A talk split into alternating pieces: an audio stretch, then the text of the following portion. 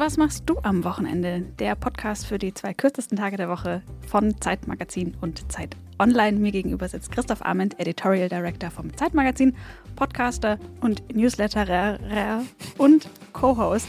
Hallo Christoph. Hallo Ilona. Und die Stimme, die Sie gerade gehört haben, ist die Stimme von Ilona Hartmann, Gastgeberin von Und was machst du am Wochenende? Schriftstellerin, bekannt von Twitter. Eigentlich die Twitter-Königin. Ich habe gestern erzählt, dass wir diesen Podcast aufnehmen und zwei Menschen haben sofort gesagt, das ist die von Twitter. Hä? Wer? Ja, darf ich nicht verraten, aber. Sagst du mir das nachher? Das sage ich dir nach der Aufzeichnung. Aufregend. Ja. Und Zeitmagazin-Kolumnistin, natürlich. Das ist korrekt. Produziert wird diese Episode von Felix Böhme, wie immer von Pool Artists. Und wenn ihr Gästewünsche habt, Kritik habt, selber Lifehacks fürs Wochenende habt, schreibt uns an wochenende.zeit.de. Wochenende.zeit.de. Und wer ist heute zu Gast, Ilona? Unsere heutige Gästin, die ähm, mit uns schon einiges durchgemacht hat, bevor wir die Aufnahme starten konnten. Es ging unter anderem um eine Leiter im Studio. Ähm, ist Annalena Klenke. Hallo. Hallo. Schön, dass du da bist.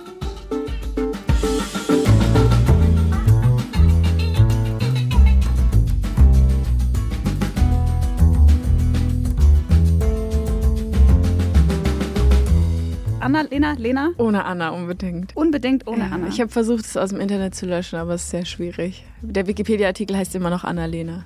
Seit wann bist du gegen die Anna? Eigentlich schon immer? schon immer. Aber es steht halt so in meinem Pass und dann wird es immer irgendwo so eingetragen und dann irgendwann, also bei meiner Agentur steht es eigentlich schon immer ohne, aber Mhm. irgendwann stand es dann natürlich auf offiziellen Dokumenten noch immer. Und dann habe ich es immer hinzugefügt und jetzt ist es eigentlich offiziell nur Lena, aber Wikipedia, wir haben schon fünfmal geändert. Es gibt einen freundlichen Wikipedia-Autor, der es immer wieder hinzufügt. Also, Sehr korrekt. Ja. Äh, Und aber als Künstlerin kannst du ja deinen Namen offiziell ändern lassen. Das hast Habe du ich gemacht. quasi auch, genau, ja. Also in deinem Pass steht Lena Klenke. In meinem Pass steht als voller Name Annalena Klenke. Ich könnte dieses tolle Künstlername Lena Klenke hinzufügen, aber ich habe quasi als Schauspielerin Lena Klenke nur, außer eben bei Wikipedia. Das halten wir also fest und äh, wer auch immer bei Wikipedia das immer zurücknimmt, der soll das jetzt endlich mal lassen, oder? Ja, das kann der bei Anna-Laura Kummer oder so wieder machen, aber nicht bei Lena. Nicht bei mir. Nee, ich kann mich irgendwie, ich finde es bei anderen auch schön, aber ich selber kann mich irgendwie mit dem vollen nicht anfreunden, weil da auch noch so ein Bindestrich ist und ich finde irgendwie, das klingt so streng. Das ich ist auch immer so eine Frage, ne? wie zufrieden ist man mit dem Vornamen? Ja, Ja. überhaupt großes Thema. Vornamen äh, oder überhaupt Namen. Also ist man, ändert man seinen Namen irgendwann? Wie ist das bei dir, Christian? Ähm, äh, Fiona, also ich habe lange drüber nachgedacht, aber ich bin dann doch bei Christian geblieben. Fair. Ähm, wie immer äh, hat sich äh, für äh, unseren Podcast ähm, die Schriftstellerin hier in dieser Runde, ähm, Ilona, überlegt, wie dein Wochenende eigentlich aussieht, Lena. Und das ja, hören wir uns jetzt an. Das Schöne ist, dass ich glaube, dass du extrem gut bist im Wochenende. Deswegen kommt jetzt auf Fakten basiert, hart recherchiert, dein Wochenende. Knallhart recherchiert. Die Schauspielerin Lena Klenke weiß nicht nur, wie man im Internet schnell Drogen verkauft, sie weiß auch, wie man ein Wochenende richtig angeht. Lena, so stelle ich mir das vor. Du bist Wochenende-Profi. Hier der Ablauf zum Mitschreiben für alle. Ausschlafen, snoosen. Nochmal weiterschlafen. Lang frühstücken, lesen. Nochmal hinlegen, weiterlesen. Bisschen Instagram, bisschen Netflix bei schlechtem Wetter. Bei gutem Wetter Kaffee im Café, Donuts, Tennis, Hunde streicheln, sowas. Irgendwo Drinks, sobald die Sonne untergeht. Vor dem Schlafen nochmal lesen. Also alles in allem ungefähr so, wie man sich als Berlinerin das Leben in München vorstellt. Bisschen langsamer, bisschen gesünder und so, dass man am Montag immer noch weiß, wer hier eigentlich der Main Character ist. Es ist natürlich Lena Klenke. Aha, sehr schön. ja, also es fängt schon an mit dem Ausschlafen. Ich kann leider nicht ausschlafen. Verflucht, Ja. schlecht recherchiert. Wenn ich es schaffe, dann kann ich bis acht schlafen. Manchmal eher auch nur so halb acht. Und dann habe ich Hummeln im Hintern. Sehr zum Leid aller meiner Mitmenschen, weil die natürlich das Schönste ist, Samstag einfach auszuschlafen. Und ich ähm, am liebsten direkt raus will. Genau, bei mir in München haben wir direkt am Samstag vor der Tür so einen Markt. Der geht auch Gott sei Dank schon um sieben los. Ich bin dann da einfach die Erste und krieg die schönen Blumen und äh, die guten Avocados. Was sind denn die schönen Blumen? Die hat immer so einen so einen Mischmasch-Strauß. So, Mhm. Ich nenne den so bunte Wiese. Und äh, der ist immer eigentlich um 10 sind die auf jeden Fall schon weg. Davon gibt es immer nur so, ja, 10 Stück. Und da versuche ich mir immer einen zu angeln. Mhm. Dann gibt es da so einen ganz tollen Kuchenstand. Äh, da versuche ich immer ein Stück Kuchen zu ergattern. Wie heißt der Kuchenstand? Oh Gott, das Also- ist wirklich so ein richtiger, also klingt jetzt blöd, aber ich weiß nicht mal, ob das Bio ist. Ist Ist okay. kein Bio-Öko, ist einfach so ein Bauernmarkt und man weiß, es ist auf jeden Fall alles irgendwie aus der Region und es sind auch immer die gleichen Stände und da gibt es einen so einen, ja, Kuchenstand. Da ist dann auch immer ewig eine Schlange und ich kann von meinem Fenster immer schon so ganz gut gucken, wo sich die Schlangen bilden und dann gehe ich immer schon mal auf den Markt, dann gucke ich nochmal, ob inzwischen vielleicht jemand mal aufgewacht ist und Schon mal das Handtuch hinlegen. genau mit mir frühstücken will, dann mache ich vielleicht schon mal Frühstück, dann kommt ja vielleicht dann jemand. Ähm, ja, also ausschlafen ist schon mal schwierig. Manchmal lese ich dann aber auch, stimmt, einfach eine Stunde und gucke, ob dann jemand aufwacht. Ähm, oder ja, ich gehe einfach schon mal raus. Dann habe ich immer schon so den ersten Schwung Bewegungsdrang hinter mir. Dann, weil ich kann eigentlich gar nicht gut rumsitzen und entspannen und nichts tun.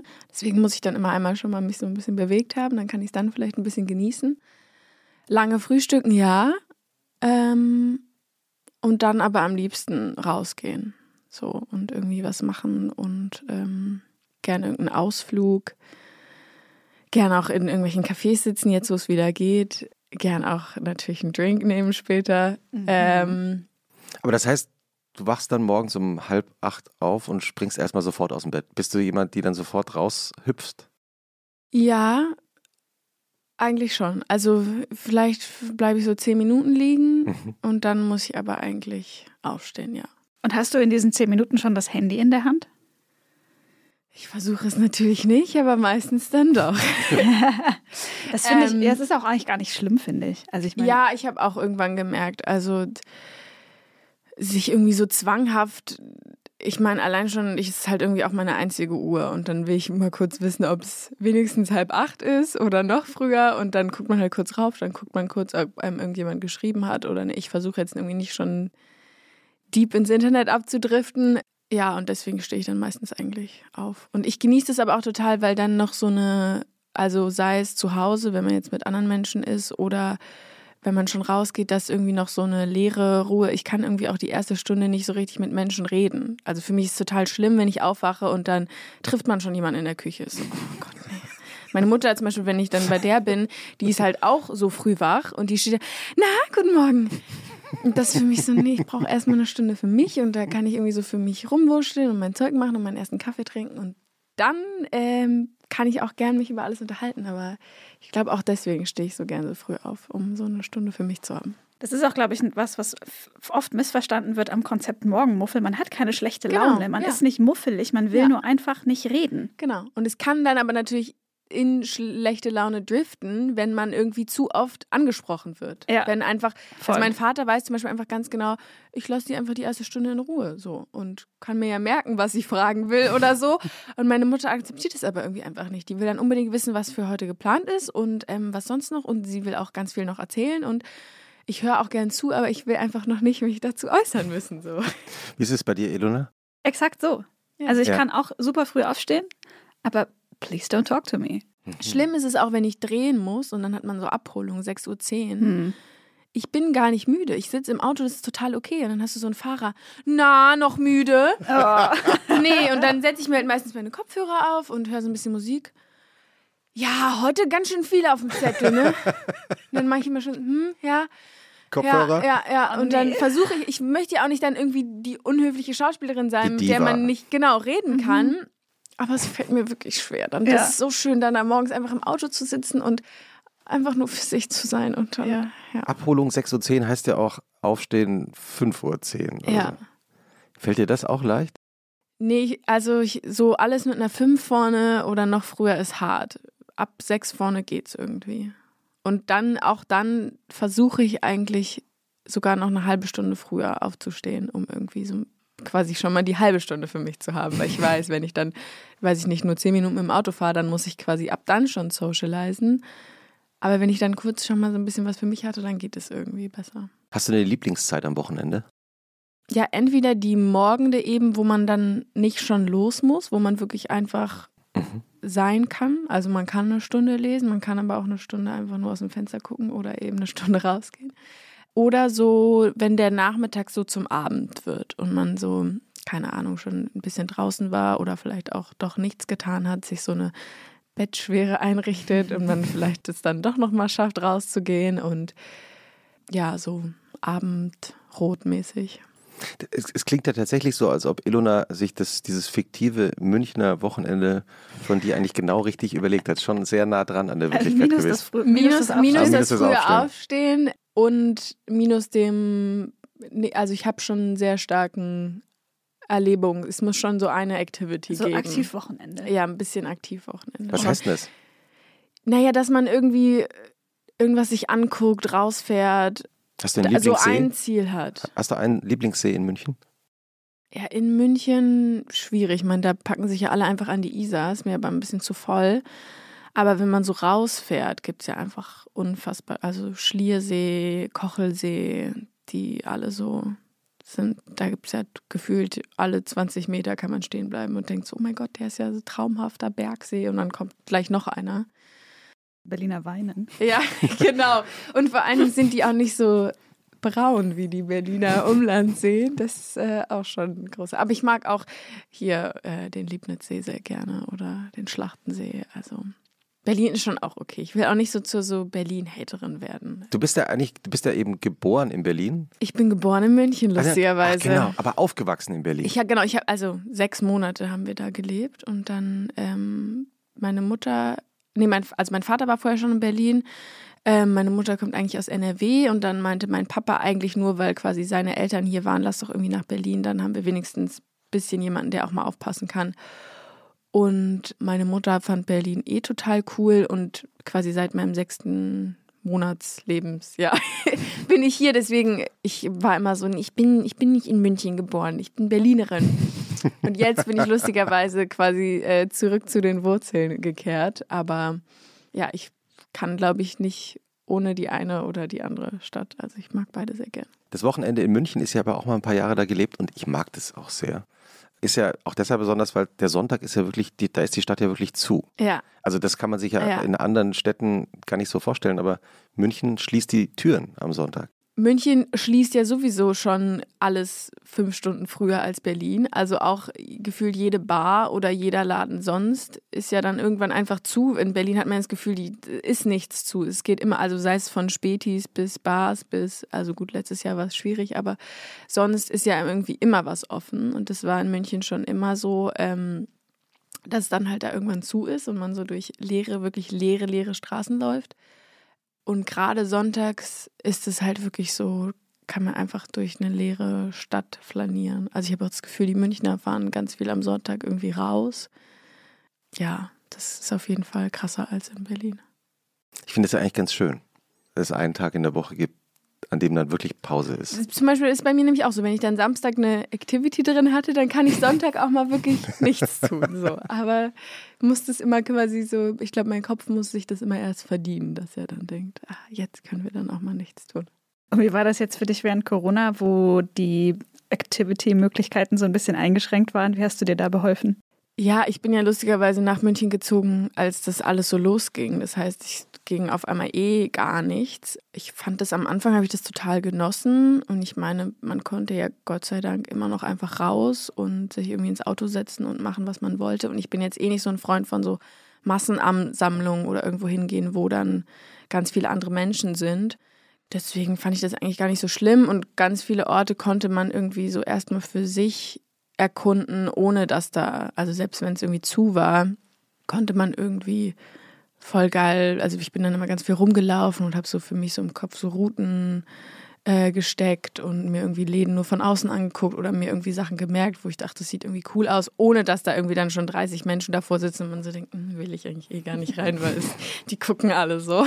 Da bin ich eh auch so ein bisschen schüchtern. Ich bin dann immer so, nee, wenn da zu viele Menschen davor sind, dann will ich da gar nicht rein. Deswegen für mich war das eigentlich ganz cool, weil ich erstmal so die Stadt mir so zu eigen machen konnte und jetzt, wo alles wieder aufhat, habe ich wenigstens schon so ein bisschen so ein Gefühl, wo was ist. Schon so eine Liste zum Abarbeiten. Ja, genau. Ich kenne euren Laden echt gut, aber, aber immer nur von außen seit ja. Monaten. Aber ich weiß eigentlich genau, was wann los ist. Ja. Hast du einen Lieblingsort in München?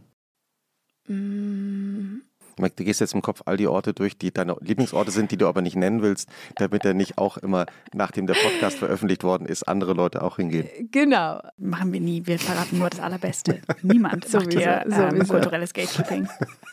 Ich weiß gar nicht, ob so ein Lieblingsort, also eigentlich so alles um den englischen Garten rum oder überhaupt da so durch. Also das ist ja, wenn man aus Berlin kommt und jeder Park gefühlt in zehn Minuten umrundet ist, dann ist ja der englische Garten wirklich so, so Central Park mäßig. Also so einfach endlos, es geht immer weiter und ich bin jetzt wirklich auch mal mit dem Fahrrad dann außerhalb von der Stadt musste ich irgendwie fahren und es hört einfach nicht auf und das ist schon und trotzdem ist man dann innerhalb von zehn Minuten wieder irgendwie in der City. Also in Berlin ist ja dann auch so, dann ist alles gefühlt so weit weg, dass man dann auch wieder eine Dreiviertelstunde irgendwo hin braucht.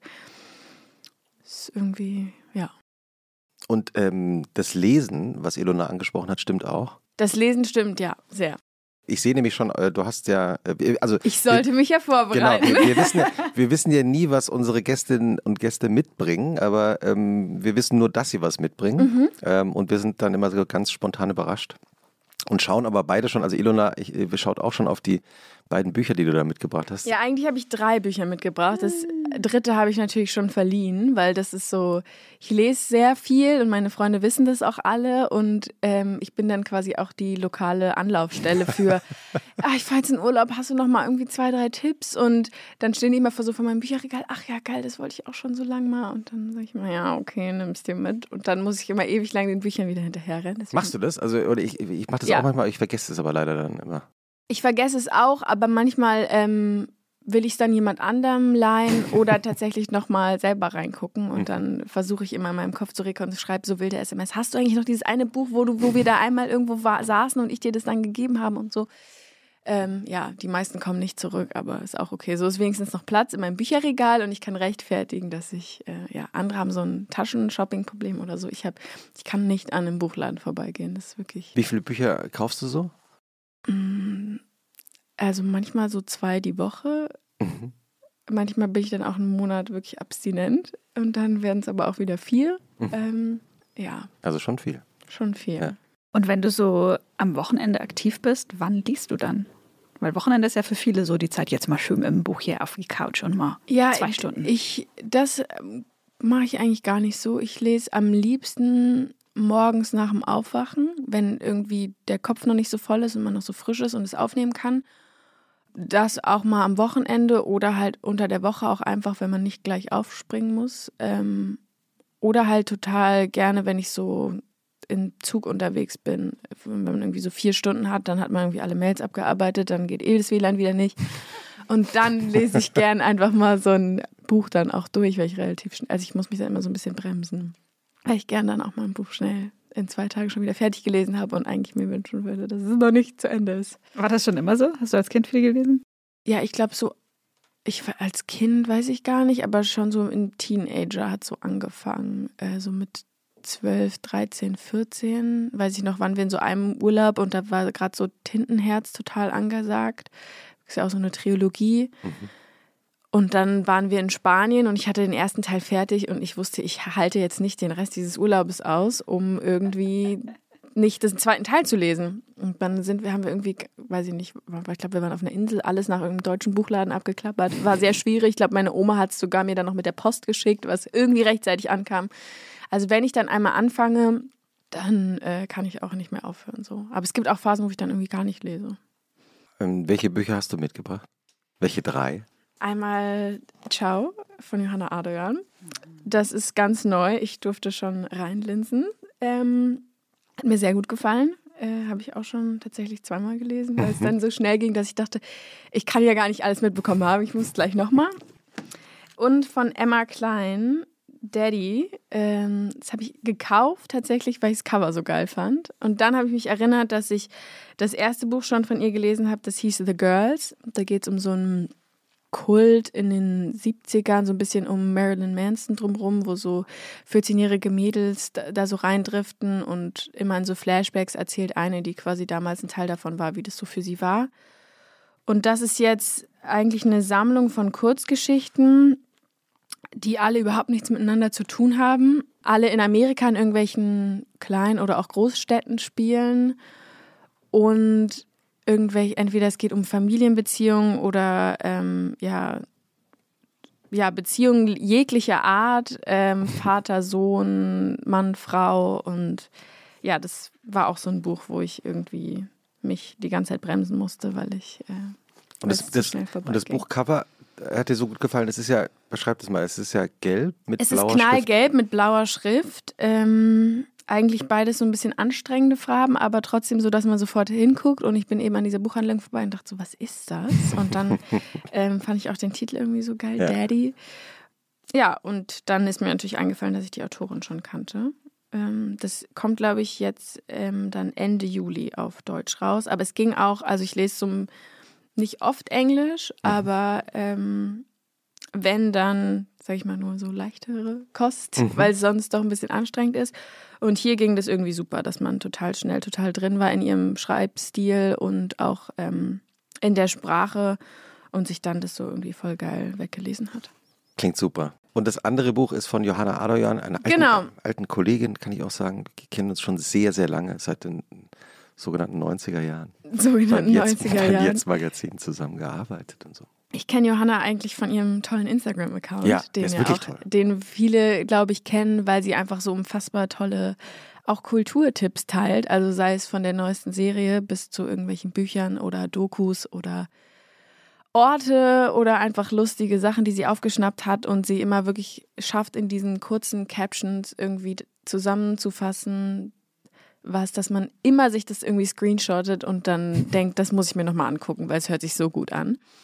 Auch gute Videos, ne? Sehr, oft Sehr so, gute Videos, die, die, die irgendwie auch ja. gute Laune machen. Oder sie hat diese Serie, ähm, äh, durch heutige Sehgewohnheiten dichtet man ein Handy rein, wo sie so irgendwie aus uralten Filmstills oder weiß ich nicht was, wo es so aussieht, als hätten Leute ein Handy in der Hand. Sehr gut selektiert. Ähm, und dann habe ich irgendwann ein Buch von ihr gelesen, ich glaube Geteiltes Vergnügen, das ist schon ein bisschen älter, das hat sich auch so total geil weggelesen. Und in dem Buch jetzt geht es um einen gefragten Phytonisten, Hans Benedek. Ich lese mal kurz den Klappentext vor. Hans Benedek, einst ein gefragter Phytonist, hat seinen Bedeutungsverlust selbst noch gar nicht realisiert. Er wähnt sich weiterhin als Mann von beträchtlichem Einfluss. Aber die Zeichen mehren sich, dass sich etwas verändert hat. Als seine Frau ihn auf die Idee bringt, ein Porträt über die gefragteste junge Feministin des Landes zu schreiben, wittert Hans eine Chance. Doch die Begegnung mit dieser wird Hans in einem Abgrund von bisher unbekannter Tiefe stürzen. Und das ist einfach sehr, sehr lustig. Ich, eigentlich jeder zweite Satz ist so, dass man denkt, oh Gott, ja, ist, also sie schafft es so, diese Welt, in der wir gerade so zu leben, auf den Punkt zu bringen, dass man irgendwie so die ganze Zeit so ein bisschen so zwischen, das findet man total toll und gleichzeitig hat man irgendwie Angst vor dem nächsten Shitstorm oder dass man irgendwie schon wieder was falsch gemacht hat. Und mhm. sie schafft die Figuren auch alle so zu zeichnen, dass man irgendwie sich selber darin wiederfindet oder Menschen, die man eben kennt und so spielt auch in Berlin und ähm, ja, sie ist irgendwie schafft es sehr gut, gerade so die aktuelle Zeit zu zeichnen. Und, äh hast, hast du eine Lieblingsstelle? Oder, oder könntest Natürlich habe ich eine Lieblingsstelle rausgesucht. ja, sehr gut. Denn, äh, also es gibt sogar drei Lieblingsstellen, sehe ich da äh, in den ja, Zetteln. Aber eine ganz besonders. Und dann eine ganz besonders. Christoph, jetzt können wir jetzt zurücklegen. Jetzt liest der Profi. Ach, es ist so schön. Geil. Ja, das ist auch ein sehr großes Haupt. Früher musste ich in den Familienurlauben immer vorlesen. Ähm, erst einfach, weil mein Bruder noch so klein war, dass er nicht selber lesen konnte. Mhm. Dann irgendwann, ähm, weil mein Vater meinte, er kann so gut dabei einschlafen. Und er kann ja tagsüber sonst nicht schlafen, aber dabei ist einfach so schön. Ähm, und dann ich, waren wir oft auch mit meiner besten Freundin, die war noch mit in unseren Familienurlauben und die wollte natürlich immer das gleiche Buch lesen wie ich. Und dann haben wir uns immer abwechselnd vorgelesen. Oh. Das ist auch das ähm. Geheimnis von erfolgreichen Podcasts, dass man gut dazu einschlafen kann. Achso, ich dachte, dass man abwechselnd was vorliest. Ja, hier ist eine sehr lustige Stelle. Am brennendsten interessieren sie die Instagram-Accounts von Bekannten, die sie nicht mochte. Warum war das so? Da war ihre ehemalige Lüppetz-Kollegin, die ständig Fotos von sich postete und darauf die Marken ihrer Kleidung tagte. Freiwillig. Sie war kein Model und bekam dafür kein Geld. Es kam Henriette vor wie Hilfeschreie einer vom Kapitalismus entführten und in einer Umkleidekabine vergessenen Kundin. Oder die Mutter einer Schulkameradin von Emma. Sie hatte entweder etwas an ihrem Gesicht machen lassen oder einen neuen Filter entdeckt. Seit Wochen postet sie fast täglich Selfies, mal auf der Straße, mal im Auto, gerne auch im Badezimmer, wo sie offensichtlich ein Ringlicht hatte. Und Tag für Tag juckte es Henriette in den Fingern, etwas darunter zu schreiben, aber die anderen hielten sich ja auch zurück. Wenn es Geld dafür gäbe, dem Drang zu widerstehen, im Internet etwas negativ zu kommentieren, dachte Henriette, auf der inzwischen gemütlich warm gesessenen Klobrille in der Mitarbeitertoilette des Auktionshauses Lüpertz, besäße sie längst mehrere mittelgroße Ferienhäuschen auf Sizilien. Sie klickte auf die Story einer Cousine, die enttäuschenderweise nur einen Regenbogen gefilmt hatte, jetzt aber sehen würde, sie hatte nur wenige Follower, dass Henriette ihre Story gesehen hatte sodass sie die moralische Verpflichtung spürte, diese mit einem der gängigen Jubel-Emojis zu kommentieren. Aber mit welchem? Besser die doppelt unterstrichene 100 oder doch die applaudierenden Hände? Schließlich entschied sie sich für das Smiley mit den Herzchenaugen. Als nächstes entfolgte sie einer Schauspielerin, die sich nun auch angewöhnt hatte, immer drei Motive auf einmal zu posten. Ganz gut so Szenario, was alle kennen und was man aber nie, ich wüsste nie, wie man es beschreibt oder in Worte fasst. Ähm, trotzdem ertappt man sich dabei, dass man denkt, ja gut, ist mir auch schon passiert. Wen habt, wen habt ihr zuletzt entfolgt? Oh. Ich, ich entfolge nicht immer nur, wenn ich denke, es sind zu viele. Mhm. Da, also dann, wenn ich plötzlich merke, die, ich, ich, sehe eigentlich nicht mehr die Accounts, die ich eigentlich sehen will. Ja, ich habe so eine hab blöde Regel, dass ich nie mehr als 100 Leuten folgen wollte, ähm, damit ich eben auch noch was sehe. Ja. Deswegen muss ich regelmäßig aussortieren. Ich wusste aber nicht, dass es eine App gibt, die anscheinend Leuten anzeigt, wenn man ihnen entfolgt ist. Und habe schon des Öfteren Nachrichten bekommen, ob der Mensch irgendwas falsch gemacht hätte. Oh, ähm, ja, das, das ist schmerzhaft, ja. Das ist aber genauso wie ähm, Menschen, die private Newsletter verschicken ähm, und ja natürlich genau sehen können, wenn sich äh, Freunde abmelden und aber Leute, ganz viele Menschen glauben, man sieht es nicht, ja. dass man sich abmeldet und dann bekommt man aber so eine Bestätigungsnachricht. Punkt, Punkt, Punkt hat sich abgemeldet. Ja, ja. Ist, äh und siehst du auch, wer den Newsletter nicht geöffnet hat? Äh, nee, also genau, also bei uns sehe ich es nicht. Bei uns kriege ich immer nur die Zahlen. Das ist ja. äh, Gott sei Dank abstrakt. Aber es gibt so Quoten. Also mhm. wie viele, wie oft, ja. aber nicht Gott sei Dank sieht man nicht wer, das wäre furchtbar. Ja, ich finde das auch total, also ich bei meinem Account, ich sehe ja auch irgendwie gibt es diese blöden Insights, wenn man dann so und so viele Follower hat, dann kann man und ich, mich macht das, ich will das immer überhaupt nicht wissen. Ich denke mir so, ist doch. Ja, da sieht man immer, das ist, finde ich auch, man sieht, wie viele Menschen dir folgen und dir nicht mehr folgen. Ja, mhm. genau. Ja. Also und wenn du sich, das hält sich bei mir immer so in so einer Waage und manchmal ist dann aber auch so eine Woche, wo es irgendwie so das andere dann ein bisschen höher war, das ist dann auch, ja, einfach da nicht reinkommen. Aber wahrscheinlich sortieren die auch nur aus und wollen nur 100 Ich finde es auch überhaupt nicht schlimm, ist doch, also, ja. Das ist total okay. Aber wenn man da, was schreibst du dann zurück, wenn, wenn dir jemand schreibt, habe ich was falsch gemacht, wieso folgst du mir nicht mehr? Bisher ist mir immer irgendwas Gutes eingefallen, aber. Hä, habe ich gar nicht gemerkt. Ich habe irgendwie. Mich bin verdrückt. ich da anscheinend draufgekommen oder. Fuck, so, nee. Ja. Ich folge dir wieder. Ja, oh Gott. Entfolgen und wieder, wenn man ah. aus Versehen ein Bild liked und dann schnell wieder entfolgen. Ja. Gibt es anscheinend auch so eine 5-Sekunden-Regel, wo das, man das noch nicht sieht. Ah ja? Ich ah, okay. Genau, du hast ja noch ein drittes Buch dabei, glaube ich, oder? Also nicht also, jetzt physisch also dabei, physisch, aber gedanklich vor. dabei. Äh, das ist das neue Buch von Juli C., was ich auch sehr über Menschen, was sie ja erst letztes Jahr geschrieben hat, mhm. also was auch so genau in der Zeit spielt, als das alles so losging mit dem spaßigen C-Thema.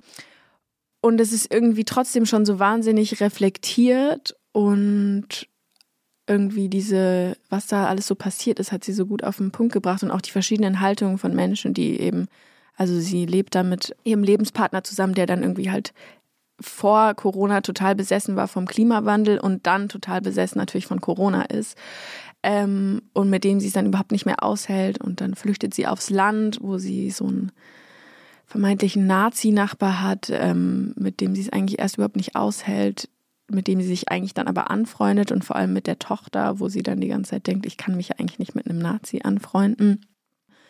Ja, und gleichzeitig beschreibt sie auch irgendwie total toll, wie man so gefangen ist zwischen, eigentlich möchte man mal wieder so gerne das, was passiert und gleichzeitig genießt man äh, die Ruhe mhm. so gut. Da habe ich auch noch eine Stelle, die ja. habe ich jetzt. In, aus Ciao von Johanna Adoyan? Nee, ja, nee also, also achso, du, zielst, du holst einen ja. Zettel aus dem anderen Voll Buch nerdig, raus. Ne? Ah, ja.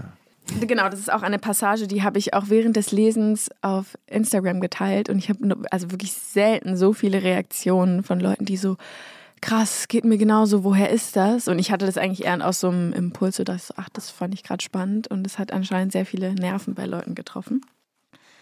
Sie hört die immer gleiche Unterhaltung über die neuesten Serien auf Netflix, die verfehlte Politik der Regierung, die steigenden Mietpreise. Teile des Gesprächs kennt sie auswendig und weiß im Voraus, wer was sagen wird. Später am Abend spricht man über Beziehungen, abwesende Jungeltern. Jemand will wissen, welcher Kaffeevollautomat die beste Crema produziert. Ein anderer erzählt, dass er nur noch Urlaub in Deutschland macht. Währenddessen überlegt Dora, mit welcher Entschuldigung sie sich vorzeitig verabschieden könnte und bleibt dann doch bis zum Schluss. Es ist dumm, sich nach etwas zu sehen, das man gar nicht will, aber auch sehr menschlich. Ja, das fand ich auch sehr, weil ich finde auch, man hat jetzt irgendwie die ganze Zeit so gehofft, dass es endlich wieder losgeht und man irgendwie mit Menschen ist und abends zusammensitzt und um dann irgendwie festzustellen, dass ja doch alle irgendwie das Gleiche erlebt haben und ähm, oder eben auch nicht erlebt haben, man irgendwie auch ja, nicht wirklich weg war alle oder haben so. Das, alle haben das äh, Gleiche nicht erlebt. Das Gleiche nicht erlebt und sind So irgendwie so uninspiriert und irgendwie ist man dann doch schnell wieder genervt von den gleichen Themen und ich bin auch so ein Mensch, der dann irgendwie manchmal sich so denkt, ach, hm, jetzt irgendwie doch dann eigentlich wieder nach Hause.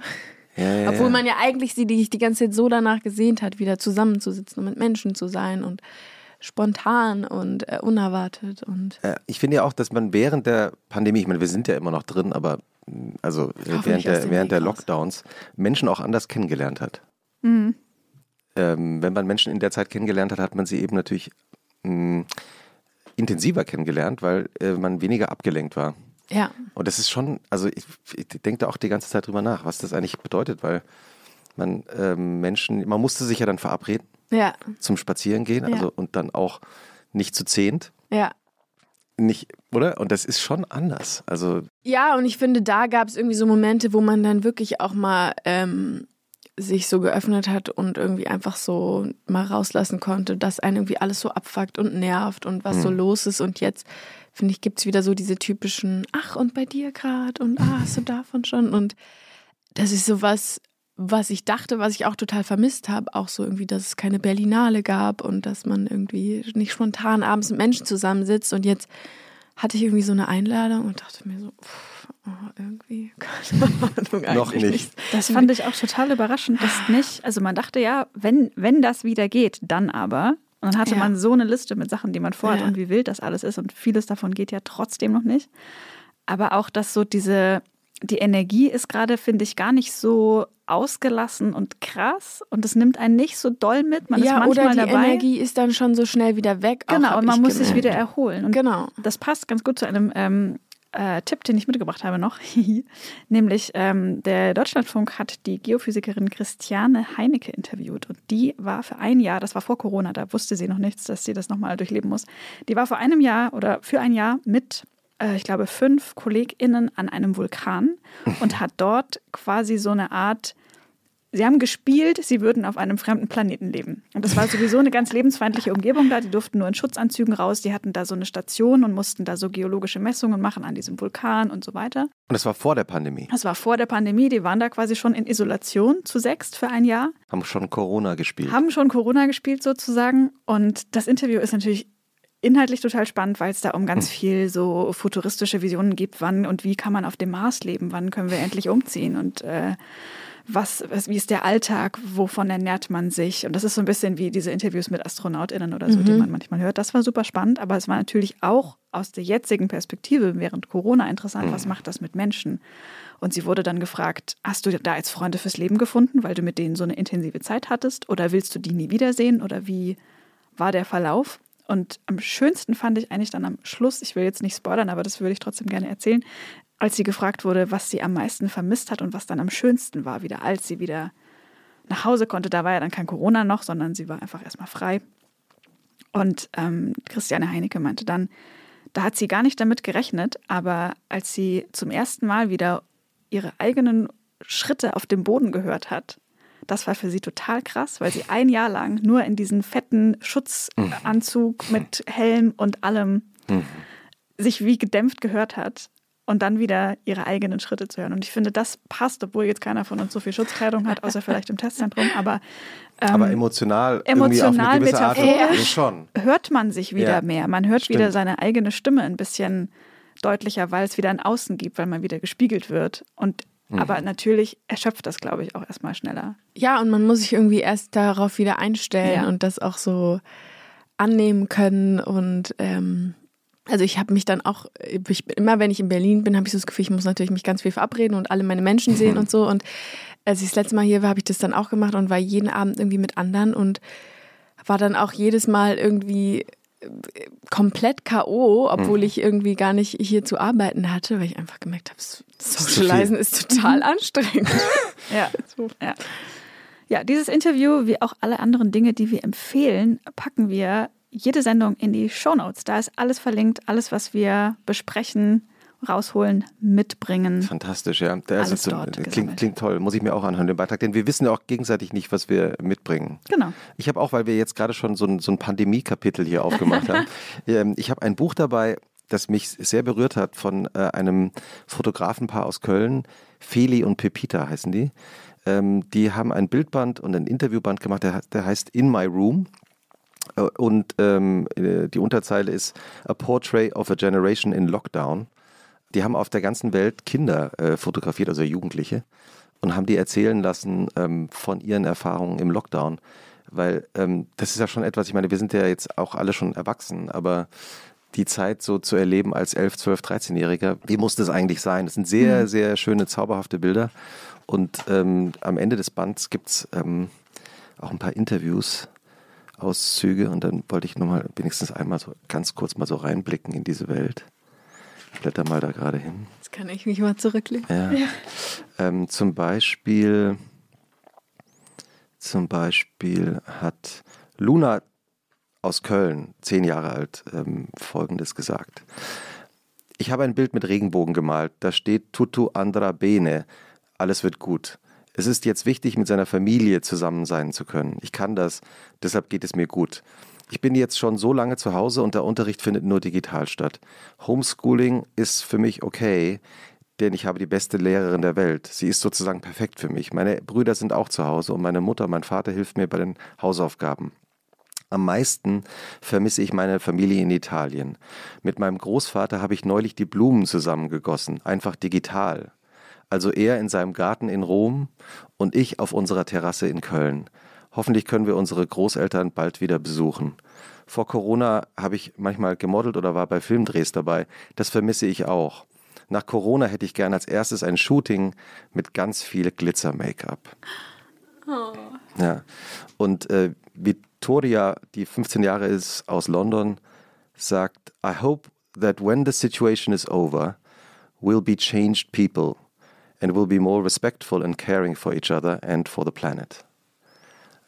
Ähm, glaubst du, Lena, dass ähm, diese Erfahrungen, die wir alle jetzt gemacht haben, uns tatsächlich auch ein bisschen verändern oder verändert haben? Ja, ich hab's gehofft, aber ich glaube, ich weiß nicht so richtig. Also man sagt ja, es braucht eigentlich nur 21 Tage, um irgendwie quasi eine Habit oder irgendwie was zu ändern oder wegzulassen oder ähm, so. Und ich glaube schon, dass viele Menschen sich mehr mit sich selber auseinandergesetzt haben, aber ich glaube eben auch, dass man ganz schnell wieder in alte Muster zurückfällt. Und was ich jetzt so mitbekommen habe, sobald irgendwie Sachen wieder gehen, irgendwie sind die Menschen auch jetzt schon, habe ich das Gefühl, viel, also so sprunghafter, kürzer angebunden und alle, man genießt es natürlich total, dass man mehr Reizeinflüsse hat und ähm, gleichzeitig ist man davon aber, glaube ich, ein bisschen auch überfordert und fällt, glaube ich, schnell einfach wieder so in, in alte Muster zurück und nimmt sich eben nicht mehr so viel Zeit für Dinge oder weiß ich nicht, passt auf so viel auf oder irgendwann hatte so viel Zeit zu Hause zu kochen und jetzt ist man dann doch wieder unterwegs und holt sich irgendwie was unterwegs oder ja, ich weiß nicht so richtig, ob. Du kochst ja selber auch ganz gern, ne? Ja. Äh, besonders spezialisiert bist du, glaube ich, auf, auf Pastasoßen, oder? Oder äh, auch, ich glaube, ich, meine Spezialität ist, äh, zeig mir deinen Kühlschrank und ich koche was daraus. Ah ja. Also ich, Perfekt. ich kannte ganz schlecht mit so, ich habe mir ein Rezept, ich gehe einkaufen und das koche ich dann. Am liebsten bin ich bei fremden Menschen, die sagen, ich habe überhaupt nichts da. also wirklich neulich war ich bei einer Freundin und ich hatte tierisch Hunger. Ich hatte irgendwie den ganzen Tag nicht richtig was gegessen und sie saß irgendwie und sie meinte, ich muss aber noch arbeiten. Ich so, ja, alles gut, ich koche was. Sie so, ich habe überhaupt nichts da. Ich so, mhm. Und dann habe ich irgendwie ein Stück Fisch bei ihrem Tiefkühler gefunden, dann noch ein bisschen Gemüse im Kühlschrank, ähm, ein bisschen Feta und halt Gewürze, Olivenöl und war auch da. Dann habe ich das alles zusammen in den Ofen geschmissen und sie meinte dann auch so, ich habe auch eh keinen Hunger. Und dann habe ich ihr halt doch einen Teller hingestellt und sie hat wirklich ungelungen, sie hat den abgeleckt und meinte, wie hast du das gemacht? Und ohne mich jetzt selber loben zu wollen, irgendwie kombiniere ich dann einfach, ich kann auch ganz schlecht Sachen wegschmeißen und wenn ich dann weiß, ich fahre in drei Tagen weg und eigentlich sind da nur noch Sachen im Kühlschrank, die nicht zusammen Sinn machen, dann fällt mir irgendwie doch immer was ein. Wie, wie sieht denn dein Kühlschrank aus? immer Hafermilch, ähm, so, so basic, der immer drin ist. Äh, immer dunkle Schokolade, auch im Kühlschrank. Und dann, je nachdem, wie lange ich gerade da bin, frisches Gemüse, was für ein Gemüse hast du da, ein Liebling? Ich liebe Brokkoli. Einfach nur kurz gekocht äh, mit Butter und Salz. Voll geil. Oder Olivenöl. Was mag ich noch? so? Tomaten. Ohne Tomaten geht gar nichts. Habe ich jetzt aber gemerkt, eigentlich viel geiler, wenn man die nicht in den Kühlschrank packt. Nee, die, genau. Die müssen, Erst wenn man dann so denkt, scheiße, jetzt sonst werden sie dann schlecht, dann Ja, kann man vielleicht mal kurz. Immer ein gutes Stück Käse. Ohne Käse geht leider gar nicht. Ähm, ja. Und dann vielleicht noch eine gute Butter. Das ist ein bisschen der Basics. Butter-Podcast auch. Ah, ja, ja. Wir haben, haben in einer anderen Folge auch schon über Butter. Gesalzene Butter. Ja, ich auch. Ich liebe gesalzene Butter. Frisches Brot und gesalzene Butter. Nothing Es else. ist wirklich wahr. Es ist das Schönste. Oder? Es- Oder auch ein gutes Olivenöl. Ja. Geht auch. Und frische Tomaten. Was für ein Käse isst du? Würzig am Stück irgendwas so Also. Gruyère-mäßig, ja. ja. ich Ja. auch.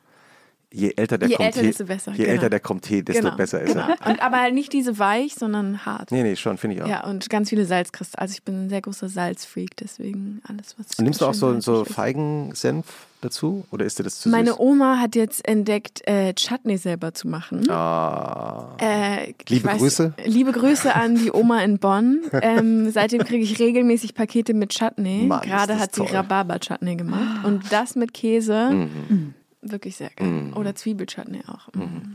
Ich meine, ähm, wir wir sitzen ja hier wie immer. ähm, Ich warte auch darauf, dass ja. ich endlich einen Ich wollte es gerade Wir anmoderieren. werde. sitzen, wir sitzen ja hier ähm, äh, in den Studio von Pool Artist, das wirklich so eine gemütliche WG-Atmosphäre hier hat. Ähm, und Ilona hat uns heute was mitgebracht, denn Seit Stunden lauert hier etwas unter einem Tuch und ja, wir in wissen einem nicht, was es ist. blau-weißen ähm, Küchentuch, das allerdings auch schon so kleine rote ähm, Mhm. Flecken hat. Das deutet, Wollt ihr raten? das deutet irgendwie an, dass da irgendwie Obst ist, Lena. Hast du auch das Gefühl, dass da so, ich, ich dachte, es könnten so Himbeeren drunter sein. Also ich sag kurz einen Tipp. Okay. Wir wissen ja alle, äh, Ilona twittert und ähm, wir, haben bestimmt, wir, wir, wir haben bestimmt alle unsere Favoriten und screenshotten die auch mal gerne und teilen die. Und mein, mein Favorit war ja Cornetto Hafermilch Zitrone. Wann? Fragezeichen. Weil ich mich da schon. Da, und vielleicht, ich, ich dachte ja, sie hat es einfach erfunden. Sie hat einfach Cornetto Hafermilch Zitrone jetzt gemacht. Und Aber ein bisschen Himbeertopping oben rauf. genau, würde eigentlich auch gut passen. Das wäre jetzt mein Tipp Das gewesen. stimmt absolut. Ich, ich halte diesen Moment fest, den Wenn wir. das jemand hört aus der Produktion von, was ist das, Langnese? Ja, Ähm, muss ja auch gar nicht. Cornetto, Hafermilch, Zitrone. Ja, das ist, wann? Das wäre der Run. Das wäre der Run. Auch für Okay. alle Laktoseintoleranten oder. Pseudolaktoseintoleranten. Das ist das Allergeilste. also wir warten eigentlich nur noch drauf jetzt, oder? Ich lüfte jetzt das Geheimnis. Und Ja. zwar, wir haben vorhin schon geredet über so Tipps, die man sich speichert im Internet und dann aber manchmal auch nicht mehr macht oder so. Aber ich habe mir was gespeichert im Internet. Und dann habe ich mir gedacht, so, das mache ich jetzt, wenn die Lena kommt. Zur Feier des Tages ähm, habe ich etwas bereitet, das nennt sich Malabi. Das sieht so aus. wow. Das ist, doch fast Cornetto Hafermilch Zitrone von der, von der Marmorierung her war nah dran, genau. Ähm, bei einem ist mir ein bisschen der, die Pistazientüte ausgerutscht. Das tut mir leid. Also vielleicht, wenn jemand sehr gerne Pistazien möchte. Gar kein Problem. Also auch kein fast Problem. ausschließlich eigentlich. Genau, also Malawi, das ist ein äh, israelisches Dessert. Das ist eigentlich, wird es hergestellt aus. Gib mal das ähm, mit besonders viel Pistazien an genau, Lena, das ist oder? dieses. Ja. Sag ich Das ist ein bisschen ja. israelische Variante von Panna Cotta, könnte man sagen. Ich habe das jetzt in vegan gemacht mit ha äh, mit Kokosmilch. Felix, unser Hafermilch. Produzent. Mit Kokosmilch. ähm, genau, obendrauf ähm, sind Himbeeren und Pistazien. Und das Rezept ist von einem äh, Food-Instagram-Account, der heißt Shemesh Kitchen. Den machen Sophia und Uri. Uri ist äh, Koch in der Boyster Bar, die man vielleicht kennt in Berlin. Und das, Eines meiner absoluten Lieblingsrestaurants, Ja. und, ähm, das gerade wieder aufgemacht hat. ja, genau. Ja. Und ähm, die haben sich zusammengetan und kochen jetzt auf diesem Account, Shemesh Kitchen, ähm, sehr geile Sachen. Unter anderem auch dieses. Und die kochen auch live. Die haben immer so Reels. Ja, Und weil ich habe ja auch so gerade kleine Instagram-Accounts für mich entdeckt, wo halt so in so 15 Sekunden so geile Sachen gekocht werden. Und da gibt es eine, die nennt sich The Pasta Queen.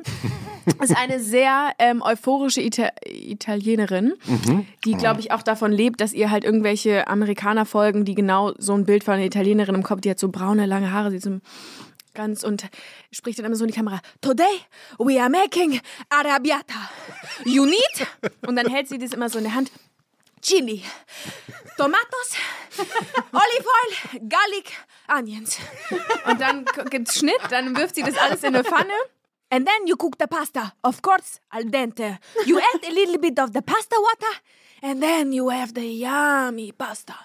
Und das alles in so 15 Sekunden.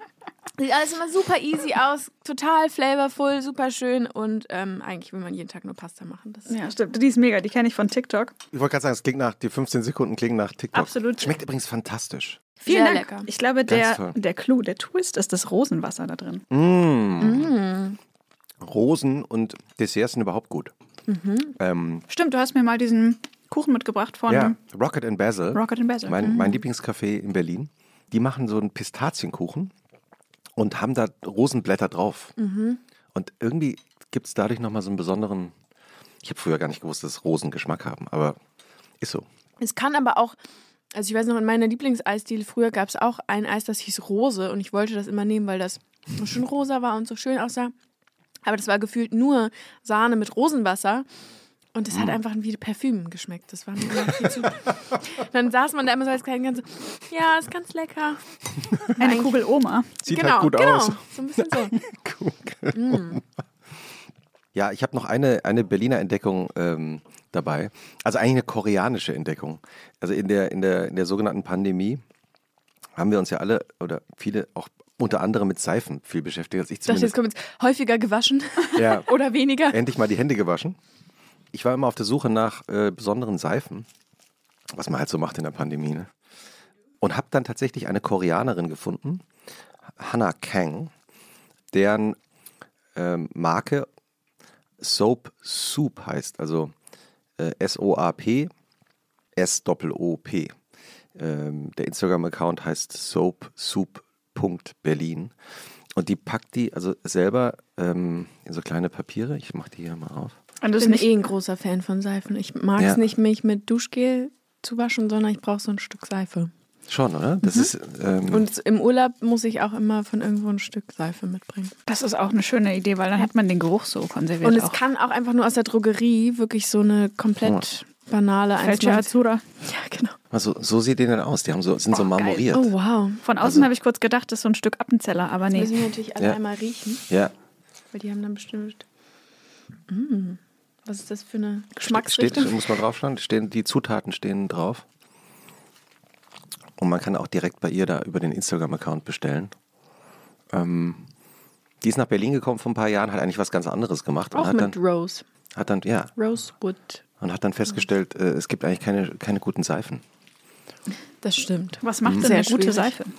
Ähm, naja, sie riecht gut, oder? Und sieht auch gut aus. Man, man schaut sie ja die ganze Zeit an. Ja, und sie fühlt sich dann aber auch gut an. Ja. Also beim Waschen Genau. der Hände oder des Körpers. Fällt nicht zu schnell auseinander auch. Das ist auch wichtig. Ah ja, wird nicht so Schäumt nicht zu doll, Ja. aber ein bisschen. L- Lässt nicht, hinterlässt nicht so einen ekligen Film äh, auf der Haut. Ja, genau. Ja. Und sie hat einen Laden in Berlin noch, in dem man jetzt wieder. Sie hat noch keinen Laden, aber sie hat, also ich glaube, man kann ihr auf Instagram Ah, so DM-Bestellung quasi. Ist ja sowieso das neue direkte Ding. Messages schreiben. Handcrafted in Berlin. Ja. Amazing. Toll. Ja, ist irgendwie eine kleine Pandemie-Entdeckung gewesen. Ähm, hast du noch was dabei, Ilona, eigentlich? Ich hatte den Eindruck. Nee? Habe ich mich getäuscht? Muss ich mal gucken, ob dich. Also ich habe ja immer recht viele. Ähm, Ich hätte auch noch was im Petto, sonst keine Lena? Sorge. Lena? Ich hatte eigentlich noch zwei Filme. Mhm. Ähm, Denn du hast ja beruflich was mit Film zu tun, ganz entfernt, selten. sagte er, während er mh, das mh, fantastische israelische ich Dessert konnte so während äh, der sogenannten Pandemie habe ich einfach aufgehört, Filme zu gucken. Ich weiß auch nicht wieso. Ich habe viele Serien und viel Trash-TV. Grüße gehen raus an Real Housewives of Beverly Hills und Co. Hast Ganz du, schlimm. Hast du Kardashians zu Ende geschaut? Natürlich, alles Aber sofort. die, letzte, aber die letzte Staffel ist sehr langweilig. Ist sehr langweilig, Ja. weil auch die nichts mehr erleben. Und äh, jetzt die, in der letzten Folge hat Kim dann ihren 40. Geburtstag und ähm, to get a bit of, ähm, wie hat sie gesagt, Normalität, haben sie einfach äh, sich eine Insel gemietet. Normalität, ja klar, gar kein Das war ein Problem. großer Twitter-Spaß, diese Ja. Fotos. Und ähm, auch da gab es, also irgendwie ja stinklangweilig, weil die eben nicht mehr große Sachen erleben und dauernd hat irgendjemand Corona von denen und ist in Selbstisolation und macht dann nur noch langweilige Handyvideos. Aber trotzdem alles geguckt. ähm, und jetzt gerade, äh, wo die Kinos hoffentlich auch bald mal, be- beziehungsweise wo es schon Outdoor-Kino gibt, jetzt ist ja irgendwie auch gerade hier Sommerberlinale und bald in München das Filmfest, habe ich wieder irgendwie gemerkt, es gibt ja auch echt ein paar tolle Filme. Und zwei habe ich jetzt gerade geguckt. Ähm, einmal Ich bin dein Mensch von Maria Schrader, die auch die tolle Netflix-Serie Unorthodox gemacht hat. Ähm, er hat jetzt einen Film gemacht mit Maren Eggert, wo die sich in einen, ja, beziehungsweise sie verliebt sich nicht, in den sie soll sich in einen, ihr wurde ein Roboter kreiert, mit dem sie jetzt, der quasi komplett nach ihren Wünschen kreiert wurde, mit dem soll sie jetzt den Rest ihres Lebens verbringen, weil sie ja noch Single ist und sie kann den überhaupt nicht ausstehen. Und der ist anscheinend auch so konfiguriert worden, dass sie eigentlich gar nichts mit dem anfangen kann. Und der zieht dann zu ihr und dann wacht sie morgens auf und er hat die komplette äh, Bude aufgeräumt, alle Bücher nach Farben sortiert. Und dann sieht er schon, also sein Algorithmus funktioniert eben so, dass er ihr dann die Augen guckt und versucht zu lesen, ob das jetzt richtig war. Und dann sieht er eben ihr an, war gar nicht richtig, sagt, ich kann das auch innerhalb von zehn Minuten alles wieder rückgängig machen. Und dann guckt sie ihm dabei zu, wie er alles wieder so macht, wie es war. Die Bücher auch wieder Die durcheinander. Bücher wieder durcheinander, die Küche komplett unordentlich und dann sagt, ist er, stoppt er so kurz und sagt so, soll ich auch die Fenster wieder dreckig machen? So, nein, das kann bleiben. Und das ist ja irgendwie, erst ist es traurig, dann ist es irgendwie auch schön und ähm, vor allem ist Maren Eggert einfach, spielt wahnsinnig toll. Der Roboter ist mir wahnsinnig auf die Nerven gegangen. Der Soll kann er aber ja nichts, soll er auch, genau. Oder? Also auch total toll gespielt, aber eben nur seine Art ist einfach, man findet den ganz schrecklich. Maren Eckert hat auch den äh, silbernen, Silbernen Bären dafür äh, gewonnen, Bären bekommen. ja. Ja. Mhm. Und ich finde sie sowieso, ich habe vor drei Jahren mal mit ihr gedreht, ähm, sehr tolle Schauspielerin. Was hast du gedreht mit dir? Die Verfilmung der Geschichte der Faber-Castells, das Ottilie von Faber-Castell, das war so ein Mehrteiler in der ARD, wo wir einen Monat lang in Tschechien gedreht haben, was ganz toll war, weil es war irgendwie Sommer und ähm, wir waren erst in Prag, dann so ein bisschen auf dem Land und haben halt wirklich nur in so alten Schlössern gedreht, hatten so riesengroße Kleider an, kamen uns alle vor wie so kleine Prinzessinnen. Und ich war die quasi die Magd der ähm, ja, Ottilie von Faber-Castell, hieß sie, die Tochter von ähm, des Erfinders der Stifte. Und werd dann so im Laufe der Geschichte zu ihrer besten Freundin. Ähm, wir waren da eben wirklich auf so einem Hof, wo überall sind nur so äh, Pfauen rumgelaufen und Hühner und ähm, Dieses harte Leben der Schauspielerinnen und Schauspieler, oder? Ey, wir waren acht Stunden am Tag in Korsette eingeschnürt. Ich Es wusste, gab ich wusste, dass es auf mich zurückfallen würde. Du konntest nichts essen oder trinken, weil du einfach, also trinken nicht, weil du einfach nie auf Toilette gehen konntest, weil du hättest Stunden gebraucht, um das wieder auszuziehen und essen nicht, weil du einfach sofort keine Luft mehr bekommen hast. Dieses harte Leben der Schauspielerinnen und Schauspieler. Danke, danke. Aber es war trotzdem eine sehr schöne Zeit und ähm, ja, ich durfte Maren Eggern kennenlernen, das war sehr schön und viele andere tolle Kollegen. Und du hast noch einen zweiten Film, Mhm. den du empfehlen würdest. Räuberhände von Ilka Chattak.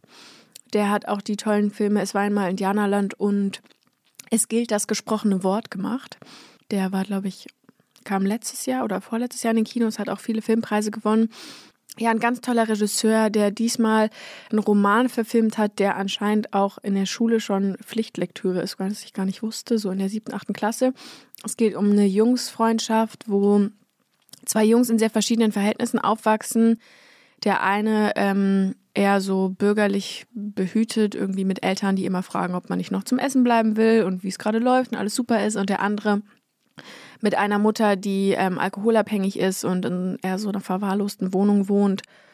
Und die sind aber eben beste Freunde und ähm, ja, schlafen oft in so einer Gartenlaube von dem einen und haben sich eben überlegt, wenn sie jetzt mit dem Abitur fertig sind, dann gehen sie zusammen nach Istanbul und wollen da so ein bisschen abhängen und eigentlich auch von dem einen ähm, den Vater suchen, der anscheinend in Istanbul wohnt, von dem sie aber nichts wissen, außer dass er, ich glaube, Amir oder Ahmed heißt.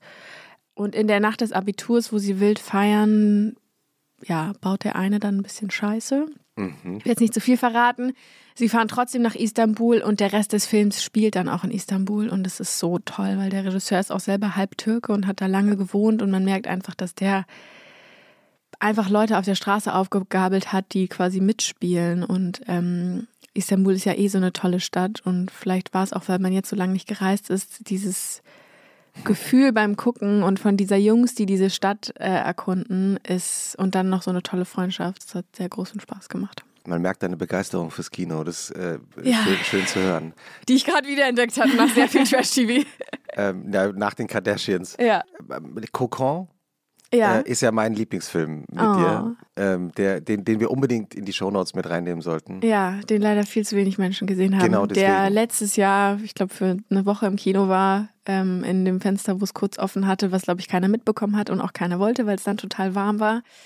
So eine besondere Sommergeschichte. Eine sehr besondere Berliner Sommergeschichte, ähm, ja, von zwei Schwestern und einer ersten Liebe. Ja, die ist sehr schön. Und bekannt geworden bist du ja, also wir haben jetzt gar nicht so viel geredet darüber, was du so beruflich gemacht Das hast. ist so angenehm. In jedem Podcast, mit dem genau, ich bisher war, musste ich immer nur darüber erzählen, Genau, wie das so war bisher. Und jetzt könnte ich einfach mal andere Ganz genau. Aber wir freuen uns natürlich auf die neue Staffel von, How to sell drugs online fast. die ist schon abgedreht, oder? Ja, schon äh, sehr, sehr schnell. Ähm, es pas passiert sehr viel auf dem Screen, was aber anscheinend auch das ist, was die Menschen so unfassbar fasziniert in der ganzen Welt. Also es war ja, ist irgendwie bei Netflix so krass eingeschlagen, vor allem so Südamerika ähm, und so. Das ist, glaube ich, unser, das meiste Publikum. Und das muss irgendwie was damit zu tun haben, dass das alles so, ja, fast schon wie so eine Parallelwelt ist, weil so viel dabei auf dem Screen passiert und alles so schnell ist und so. Kommt dieses Jahr noch, oder? Wahrscheinlich. Ja, ähm, 28. Juli startet Okay. die dritte Staffel. Perfekt. Das ist Ja. doch äh, gut, das sch- schreiben wir auch in die Shownotes rein. Ka- Kannst du denn überhaupt noch nach Südamerika fahren oder wirst, wirst du dann so auf der Straße erkannt? Ich war noch nicht da in der Zeit, aber meine Tante war, als die erste Staffel rauskam, in Argentinien, weil sie da arbeiten musste und saß im Uber und ähm, hat eben gesagt, dass sie aus Deutschland ist. Und das Erste, was der Uberfahrer gesagt hat, ist, oh my God, you know the series How to Sell Drugs Online? Und sie so, ja, das glauben sie mir jetzt wahrscheinlich nicht, aber meine Nichte spielt damit. Und der so, ja, ja, ja. Und sie so, doch, wirklich. Also es war völlig absurd. Ähm, ich glaube, so Argentinien, Brasilien ähm, ist anscheinend etwas verrückt. Dick in Brazil. Ja. Was ist eigentlich schlimmer für dich? Sonntagabend oder Montagmorgen? Sonntagabend, der bekannte Sonntagsblues. Den hatte ich schon, als äh, ich noch zur Schule gegangen bin. Da war er sehr, sehr groß. Die Hausaufgaben waren gemacht, man, die Freunde waren getroffen, die Eltern haben angefangen, Tatort zu gucken und man konnte einfach nicht einschlafen. Das Gehirn ging an. Ähm, ich habe dann irgendwie immer, ich hatte so einen Radiowecker, da habe ich dann immer Radio gehört. Ja, und irgendwie sonntags, dann auf einmal hatte man so einen Weltschmerz und alles war ganz schlimm und so schön auch das Wochenende war. Es war irgendwie Montagmorgen gar kein Problem. Alles geht wieder los. Ich früh aufstehen, geile Outfits anziehen. so, Das fühle ich. ja. Und äh, hast du einen Trick äh, gegen den Sonntagabend-Blues? Vergessen, dass Sonntag ist.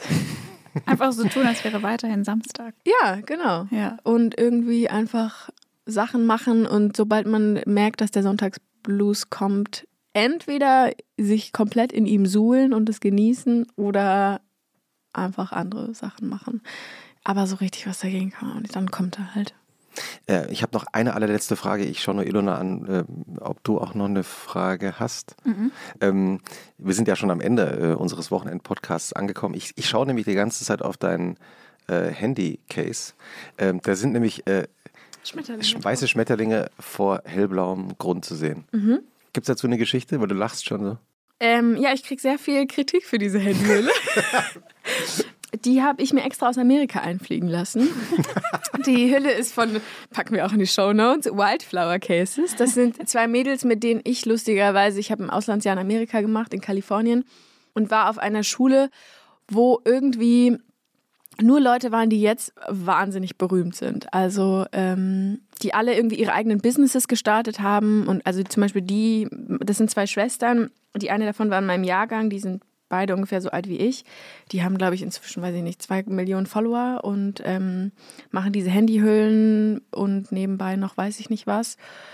Und die haben halt, während wir zur Schule gegangen sind, damit angefangen, mhm. einfach so Handyhüllen für iPhones zu machen, damals noch fürs iPhone 5 und da war halt sehr, sehr kitschige Motive drauf, aber die fanden es irgendwie süß. Und jetzt ist es ja irgendwie eh wieder gerade total angesagt, von Regenbogen bis Hundewelpen bis Blümchen ähm, oder eben hier Schmetterlinge. Und die sehen auch fast schon auf eine Art billig und cheap aus, kosten aber erstaunliche 58 Dollar. Das ist natürlich ein toller Trick. Du machst was, sieht total sind auch, glaube ich, wahnsinnig leicht herzustellen. Es ist ja wirklich nur Plastik. Aber, aber einfach der Preis macht's auch. Der Preis macht's und dass es irgendwie dann Trend wird. Also keine Ahnung, es ist irgendwie jetzt ein totales Ding geworden und ich habe quasi dann einfach mal mir ein paar schicken lassen. Hat wahnsinnig viel Zoll gekostet, hat ewig lang gedauert. ich habe mich total gefreut, aber ähm, irgendwie hier verstehen das nicht so viele Menschen muss gestehen, von weitem sieht das einfach aus wie diese Simpsons-Wolken. Auch gut. Aber ich hab, auch ich habe auch noch eine mit so Herzchen, die so ineinander gehen. Das sieht so ein bisschen aus wie früher, wenn einem so langweilig war im Unterricht und man immer so einfach ganz viel rumgemalt hat. Hast du mehrere Handyhüllen und wechselst die dann so nach Stimmung oder hast du immer eine, bis die Schrott ist und dann die nächste? Nee, ich, also aktuell habe ich so drei, alle lustigerweise in Blautönen und die wechsle ich manchmal, aber die habe ich jetzt doch schon ein bisschen länger. Lena, es war so schön, äh, viel von deinem Wochenende zu erfahren und von ja, deinen danke. Tipps zu hören. Gleichfalls. Danke, dass du da warst. Vielen, vielen danke Dank. euch. Schönes Wochenende. Schönes Wochenende. Tschüss. Tschüss.